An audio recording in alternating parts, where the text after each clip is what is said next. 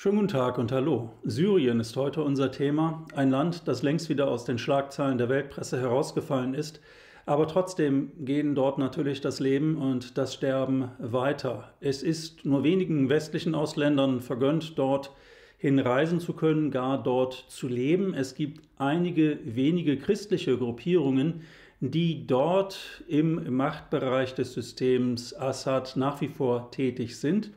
Und einer derer, die dort nach wie vor den Menschen zu helfen versuchen, schreibt des Öfteren sehr erhellende Berichte aus Aleppo.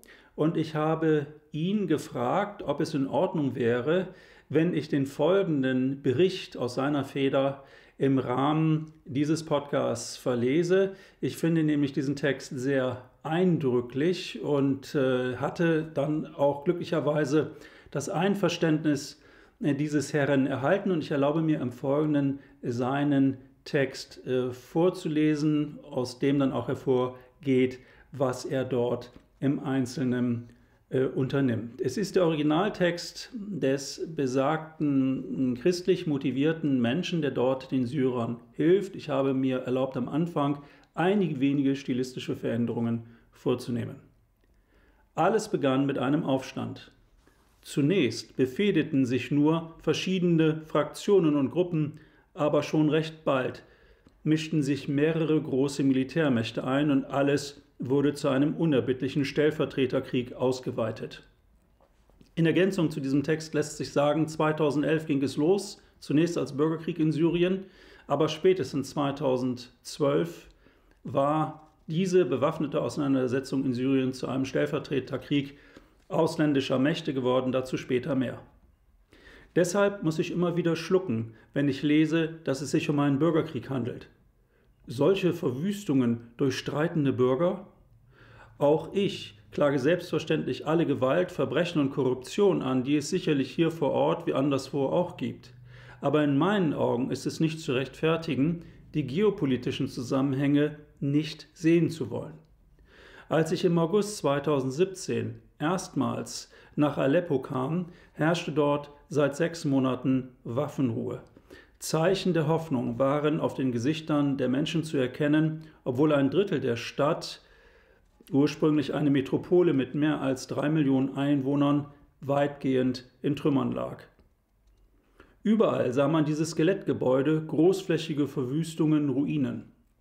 Später konnte ich mit eigenen Augen das ganze Ausmaß der Zerstörung in vielen anderen Teilen des Landes sehen, in den Dörfern und Ortschaften entlang der Hauptstraßen, in den Vororten von Damaskus, in Homs und in umliegenden Orten.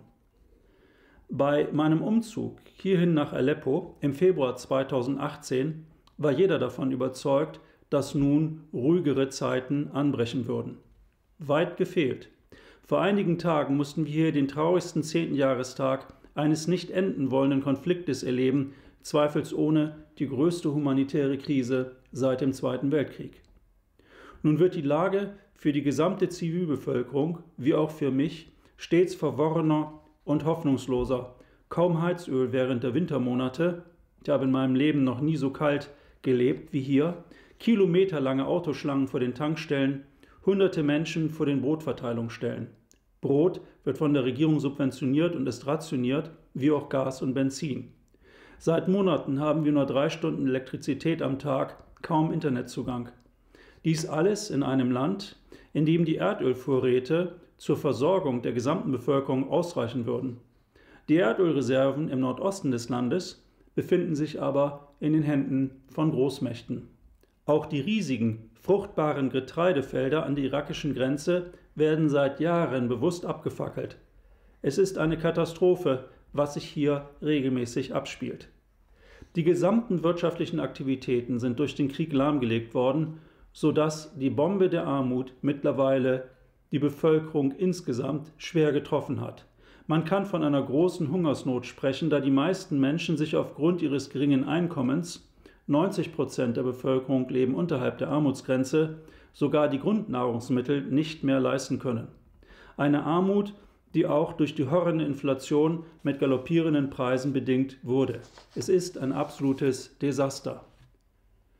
Seit vielen Jahren gehöre ich der Fokularbewegung an, die sich für Einheit, Dialog und ein friedvolles Zusammenleben einsetzt. Diese Gemeinschaft ist seit 50 Jahren in Syrien tätig. Wir wohnen hier in Aleppo in einer kleinen Gemeinschaft, jedoch im ganzen Land teilen rund 700 weitere Freunde die gleichen Werte und den Lebensstil. Ich selbst bin als Familientherapeut vor allem in den christlichen Stadtvierteln im Zentrum von Aleppo tätig. Begleitung von Familien, Ausbildungen verschiedener Art, Projekte für Jugendliche, psychosoziale Interventionen, Unterstützung anderer Hilfskräfte gehören zu meinem Aktionsbereich. Aleppo ist ein multiethnisch-religiöses Zentrum im Norden des Landes. Die humanitären Organisationen arbeiten hier in einem breiten Netzwerk für die gesamte Bevölkerung. Ich selbst bin in einer Schule von 100 Kindern mit Gehörproblemen für die Elternbegleitung verantwortlich, wobei rund 90 Prozent der Kinder der muslimischen Gemeinschaft angehören. Es war schon beeindruckend für mich zu sehen, wie eine dynamische Solidarität unter den Eltern entstand, wodurch alle voneinander lernen konnten. Verschleierte Mütter stellten spontan ihre Fragen und teilten ihre Erfahrungen mit der Integration ihrer Kinder mit Gehörproblemen. Seit rund einem Jahr hat die Krise noch größere Ausmaße angenommen. Im Krieg kann man sich vor Bomben und Granatsplittern schützen, aber vor der Armut kann sich jetzt keiner mehr schützen. Dauernd werde ich nun von Personen angehalten, die um Unterstützung betteln. Man erkennt sicherlich von weitem, dass ich Ausländer bin. The man with the yellow bag, der Mann mit dem gelben Rucksack. Sie wissen viel über mich, vielleicht sogar alles, mit Sicherheit bin ich einer der ganz wenigen Ausländer, die entschieden haben, gerade hier zu leben, um die Menschen zu unterstützen. Mit meinem gebrochenen Arabisch und mit der Zeichensprache kann ich mich verständigen. Über die kirchlichen Organisationen erhalte ich seit drei Jahren für meine Arbeit eine gültige Aufenthaltsgenehmigung. Oft habe ich mir die Frage gestellt, warum die Hälfte der Bevölkerung, 11 Millionen von insgesamt 22 Millionen, ihre Wohnung verlassen, ins Ausland flüchten oder im Inland eine andere, sichere Gegend aufsuchen mussten. Ja, die Realität vor Ort ist komplexer, als dies oft in den westlichen Medien und in der Politik dargestellt wird. Die offizielle Version, dass nur eine Person verantwortlich ist für die Zerstörung, greift viel zu kurz. Vieles wird instrumentalisiert. Es ist schwierig, beinahe unmöglich, sich ein deutliches neutrales Bild von der komplexen Lage hier vor Ort und im ganzen Nahen Osten zu verschaffen, da man viel zu wenig Informationen über die verdeckten Spielregeln, die strategischen Züge und das Kräftespiel hat. Längst hatte jeder durchschaut, dass es bei diesem Konflikt nicht um Werte der Demokratie geht, wie dies oft in der westlichen Presse dargestellt wird, sondern um große geopolitische Interessen und die vielen Bodenreichtümer. Hier sind es nicht nur die Menschenrechte, sondern auch, auch und vor allem die internationalen Verträge, die nicht beachtet werden. So klagt jeder den anderen an und sucht den Schuldigen. Wenn ich durch die Straßen gehe, stellt sich mir oft die Frage, wer ist eigentlich in den westlichen Ländern verantwortlich für diese schwierige Lage und für diesen Konflikt? Es wurden massive Sanktionen gegen Syrien ausgesprochen. Mit welchem Recht? Da es nun unmöglich ist, mit Syrien Handel zu treiben, hat das Land keine Chancen für den Wiederaufbau. Jeder ist von den Sanktionen betroffen. Nach dem Zweiten Weltkrieg gab es den Marshallplan zum Wiederaufbau für Europa. Bisher habe ich nie etwas von einem Rettungsplan gehört. Hingegen geht die Verelendung der Bevölkerung mit großen Schritten voran. Es ist eine richtige Katastrophe. Ich erlaube mir an dieser Stelle zu ergänzen, was den meisten nicht bewusst ist. Die Europäische Union hat 2012 bereits sehr harte Sanktionen gegen Syrien verhängt und zwar gegen jene Gebiete des Landes, die unter Kontrolle des Regimes von Bashar al-Assad ähm, äh, stehen. Für die Gebiete, die nicht unter dessen Kontrolle, sondern unter der Kontrolle von Aufständischen bestehen, gibt es keine Handelsbeschränkungen. Das schließt die Gebiete im Nordwesten Syriens ein, die teilweise von Dschihadisten kontrolliert werden. Diese Sanktionen sind deswegen so hart, weil es nicht möglich ist für die syrische Regierung, das dortige politische System, legal auch nur einen Sack Zement beispielsweise aus der Europäischen Union zu äh, importieren. Und auch im Exil lebende Syrer haben nicht die Möglichkeit, ohne weiteres ihre Verwandten in Syrien zu unterstützen, da aufgrund dieser Sanktionen Banküberweisungen dorthin auch sehr, sehr schwer, wenn nicht unmöglich sind. Wie gesagt, den meisten ist es nicht bewusst, dass es diese EU-Sanktionen gibt, die genauso wie die Sanktionen der Vereinigten Staaten Syrien massiv im Würgegriff behalten und es ähm, kaum der syrischen Bevölkerung erlauben, ein normales Leben zu führen bzw. den Wiederaufbau in Angriff äh, zu nehmen. Ein weiteres Problem ist der Umstand, dass äh, sehr, sehr viele Syrer Bankguthaben im Libanon unterhalten oder unterhalten haben, aber durch den Zusammenbruch des libanesischen Bankensystems haben die meisten Syrer, auch der syrische Staat, einen Großteil ihres Vermögens, ihrer Einkünfte verloren. Doch nun weiter im Text. Mich quält die Frage, wo all die Waffen herkommen. Gibt es eigentlich auch ein Waffenembargo, so wie es ein Embargo für andere Güter des täglichen Bedarfs gibt? Welche Gruppen unterstützt der Westen? Wer sind die oppositionellen Gruppen aus westlicher Sicht? Welche Personen und Gruppen sind über die türkische Grenze nach Syrien gekommen?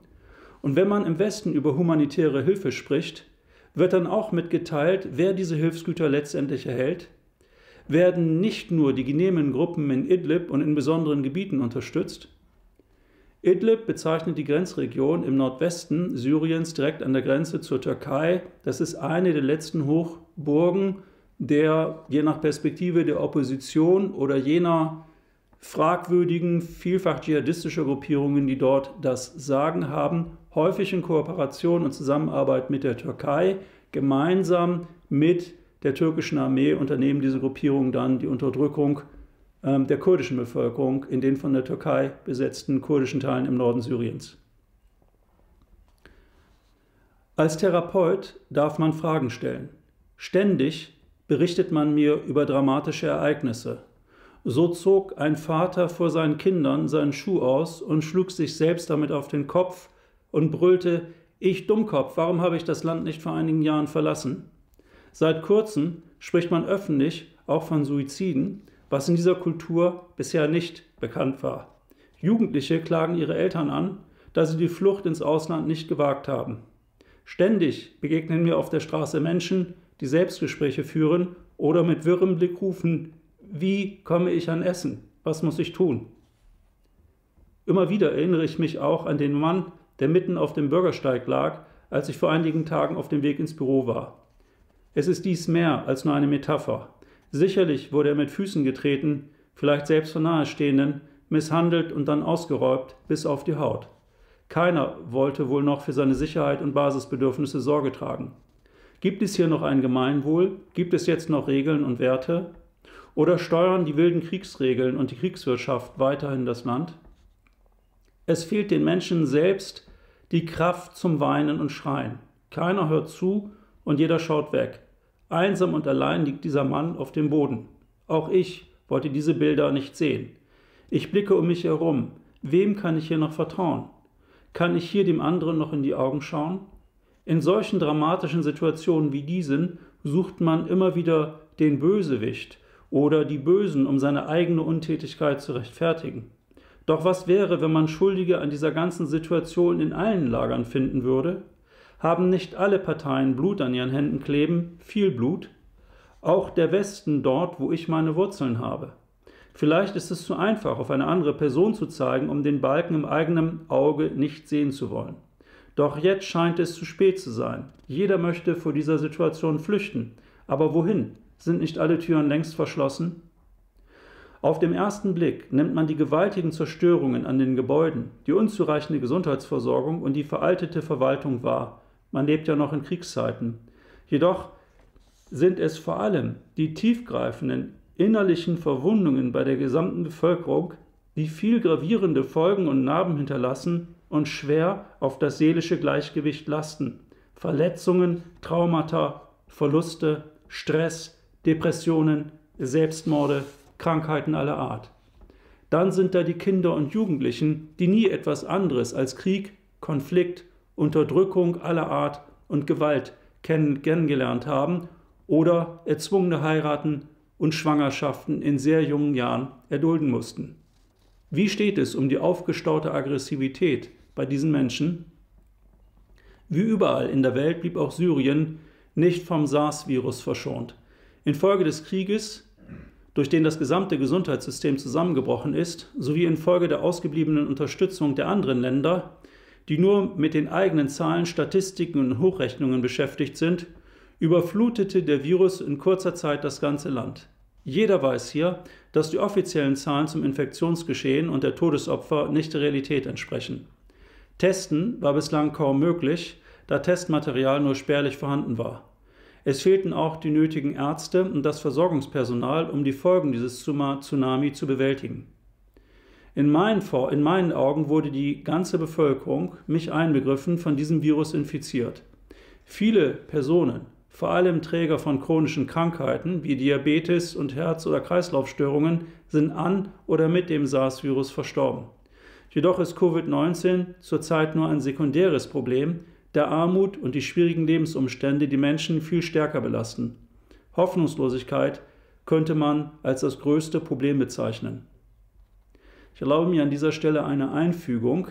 Es hat vor etwa zwei Monaten die sehr paradoxe Situation gegeben, dass äh, sich die Regierung in Israel bekleit, äh, bereit erklärt hat, über den Umweg Russland äh, in großen Mengen Impfmaterial gegen SARS-19 äh, in Syrien zur Verfügung zu stellen. Das kam so, dass eine israelische Soldatin versehentlich auf syrisches Gebiet geraten war Sie wurde dann festgenommen. Es gab dann im Hintergrund Verhandlungen über ihre Freilassungen.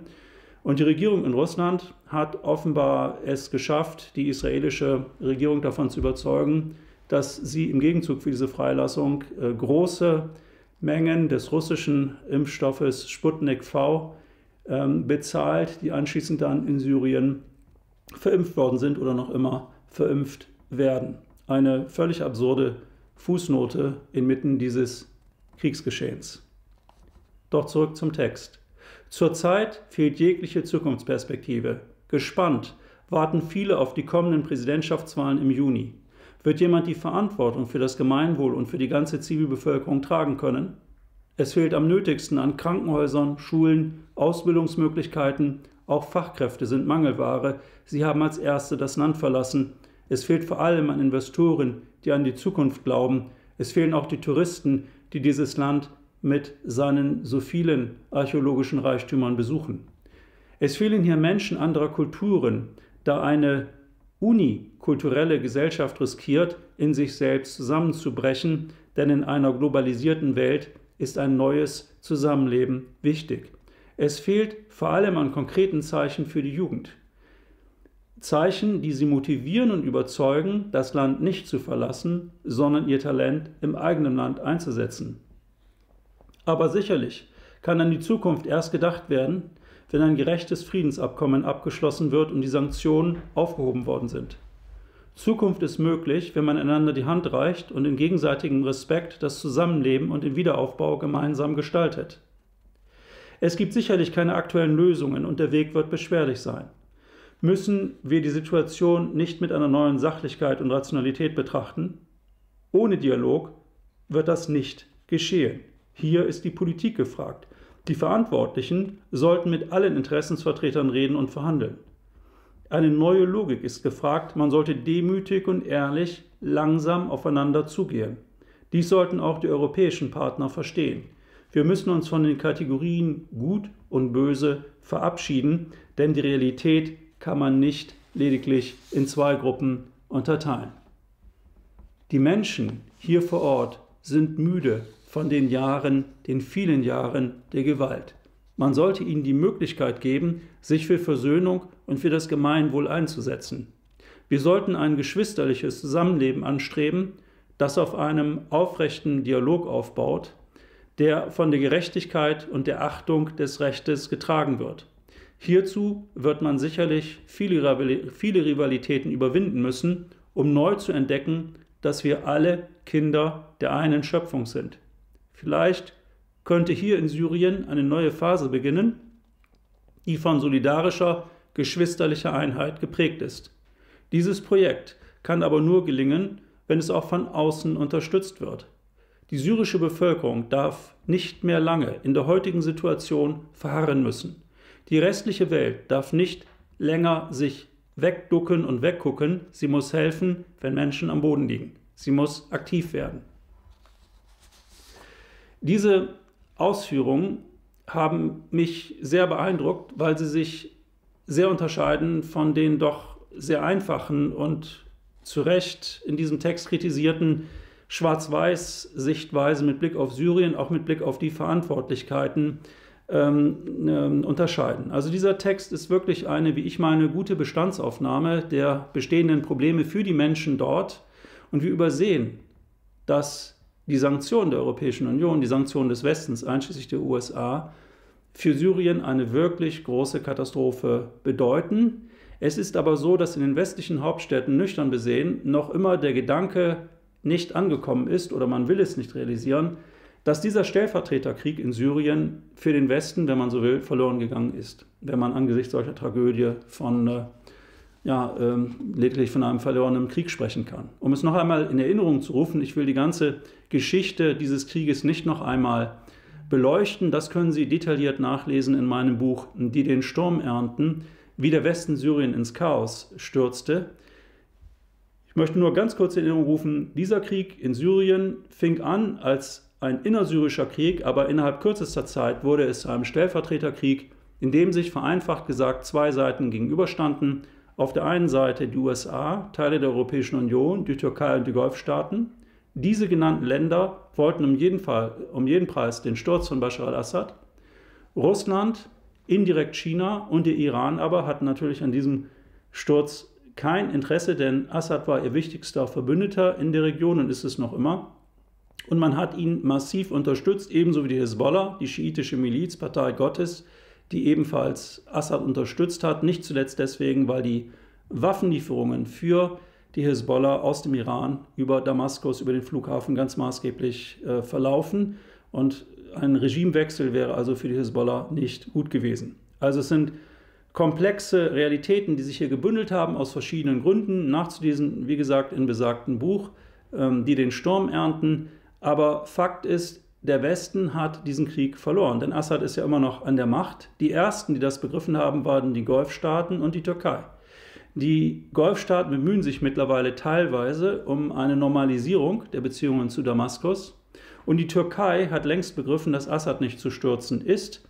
Man hat stattdessen dann im Norden Syriens eine eigenständige Politik verfolgt, hat vor allem die Kurdengebiete dort besetzt, mit dem Ziel, eine kurdische Autonomie dort selbst zu verhindern. Und man tut dies nicht nur durch die Präsenz türkischer Soldaten, diese haben sich vielfach verbündet mit sehr fragwürdigen dschihadistischen wie auch nicht dschihadistischen Milizionären, die hier gemeinsam mit der Türkei ähm, ja, sich äh, engagieren gegen alle Widersacher diese, dieser türkischen Besatzung.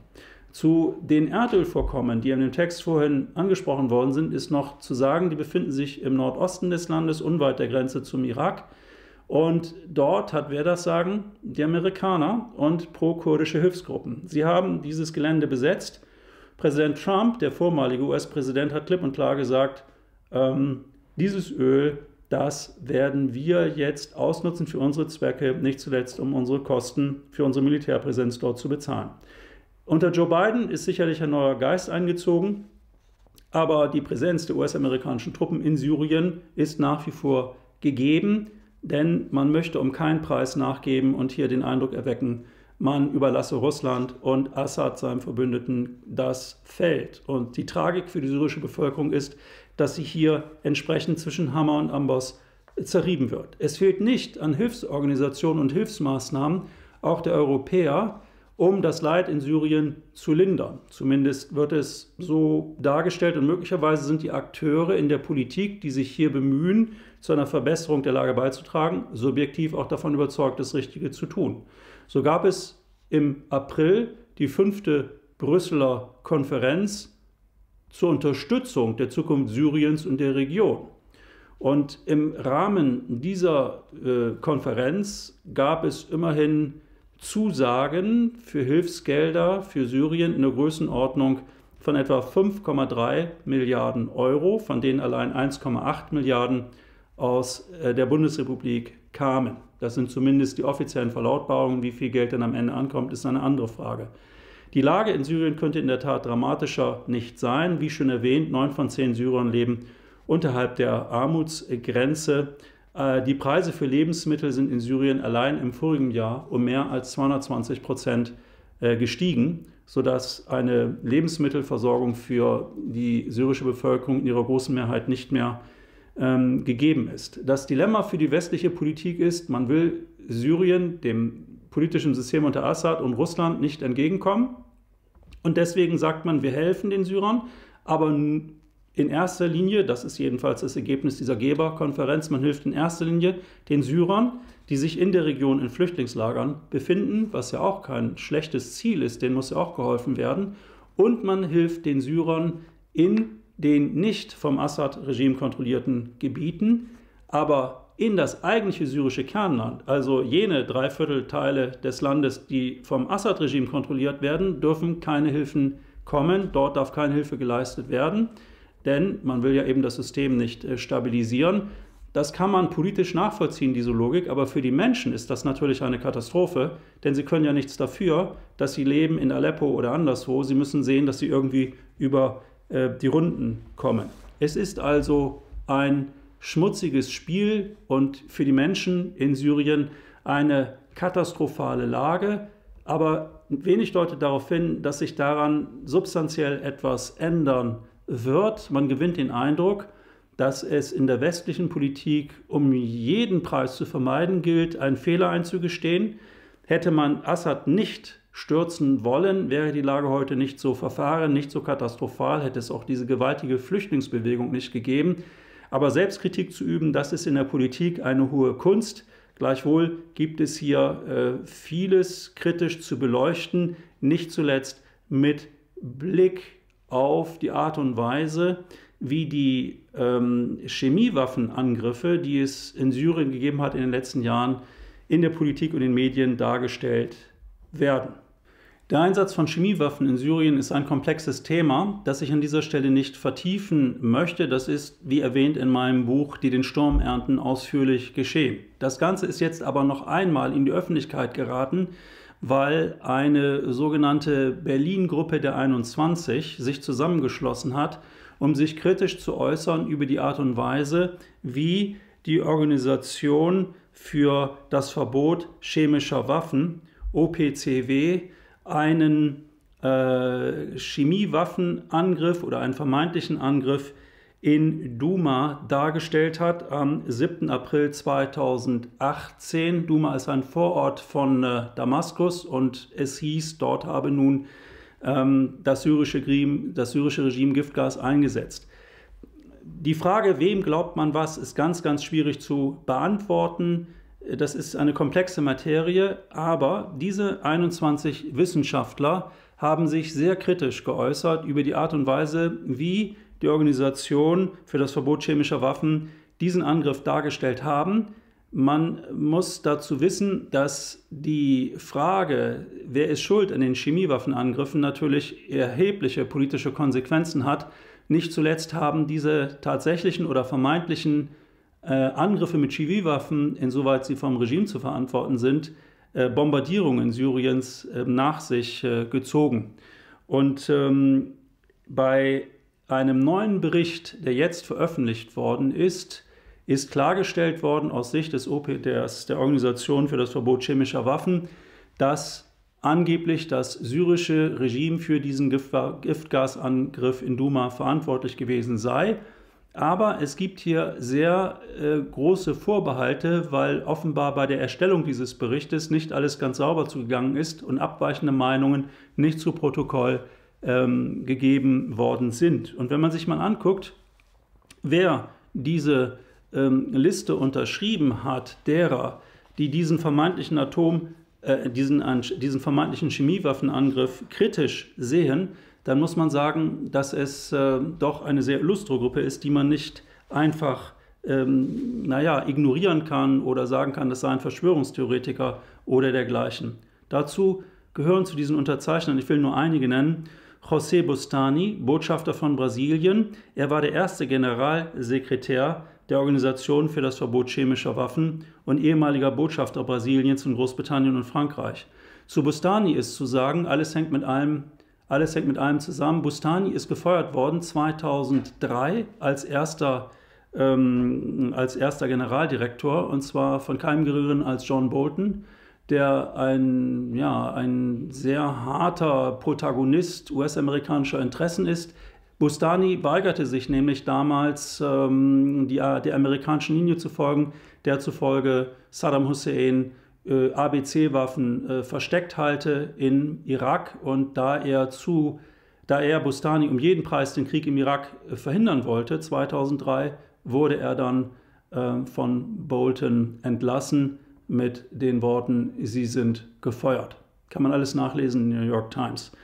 Professor Noam Chomsky hat unterschrieben, äh, einer der großen Kritiker amerikanischer Politik. Des, Weißen, des Weiteren Tulsi Gabbard, ehemaliger, ehemalige Präsidentschaftskandidatin und Abgeordnete im Kongress für Hawaii.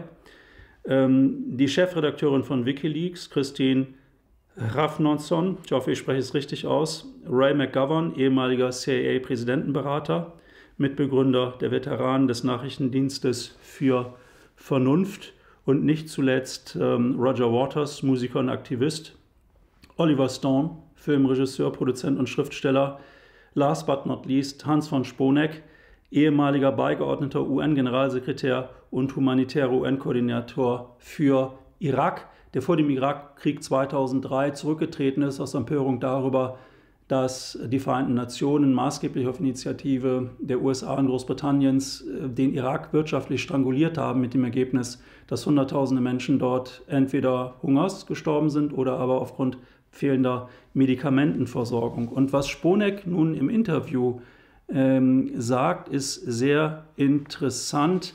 Es geht hier um die Frage, was hat denn da in Duma nun stattgefunden?